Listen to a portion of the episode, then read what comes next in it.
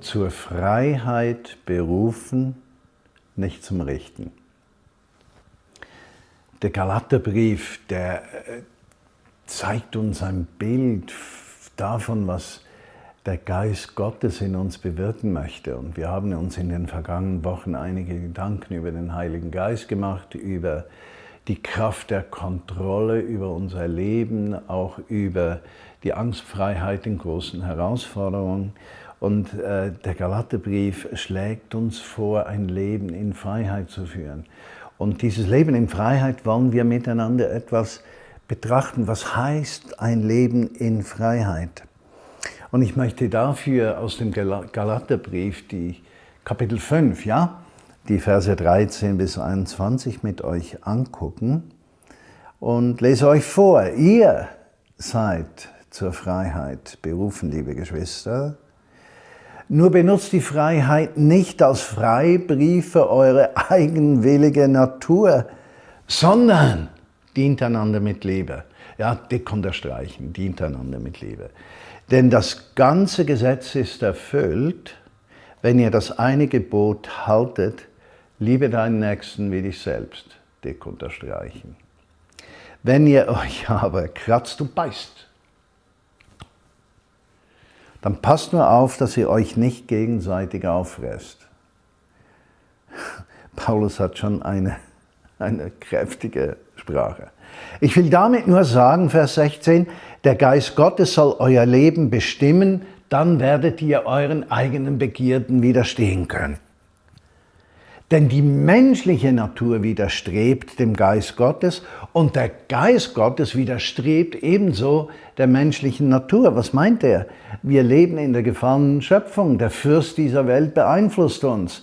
Und dieser Einfluss, der steht dem Einfluss Gottes gegenüber. Und da stehen wir eigentlich in einem permanenten Kampf zwischen dem, was wir hören, uns eingeredet wird, und zwischen dem, was der Geist Gottes durch uns wirken möchte. Beide stehen gegeneinander, damit ihr nicht einfach tut, was ihr wollt. Autsch! Was wollen wir? Eben das Gute. Aber das ist diese Kraft. Wenn ihr aber vom Geist geführt werdet, steht ihr nicht mehr unter dem Gesetz. Hey, dick unterstreichen. Was unsere Natur hervorbringt, ist offensichtlich. Paulus schreibt sexuelle Unmoral, Unsittlichkeit, Ausschweifung, Götzendienst, Zauberei, Feindseligkeit, Streit, Eifersucht, Zornausbrüche, Intrigen, Zwistigkeiten, Spaltungen, Neidereien, Sauforgien. Als versucht, und diese Liste ist bestimmt nicht vollständig, da kannst du deine Dinge noch selbst dazu tun. Äh, ja, er sagt dann Fressgelage auch noch und ähnliche Dinge. Ich warne euch, wie ich das schon früher gesagt habe, wer so lebt, wird in Gottes Reich keinen Platz haben. Aber da geht es jetzt nicht um eine Drohung, sondern es geht um eine Gegenüberstellung. Und die Gegenüberstellung ist Freiheit oder Gesetz. Also lebe ich aus dem Gesetz, ein Christ muss das und darf das nicht. Und dann beginne ich diesen Gesetzesvorstellungen zu folgen. Oder bin ich ein Christ, der sagt, ich darf alles, aber ich lasse mich vom Geist Gottes führen. Ich lasse mich von ihm ausfüllen. Ich lasse mir das Gute schenken. Ich muss nicht in eigener Kraft gut sein, sondern ich kann immer wieder neu ihm Raum geben in meinem Leben. Freiheit heißt, dass nichts mehr Kraft über mich hat, sondern ich die Wahl habe. Unfreiheit heißt, ich kann den Kräften dieser Welt oder ich kann den Kräften Gottes gar nicht widerstehen.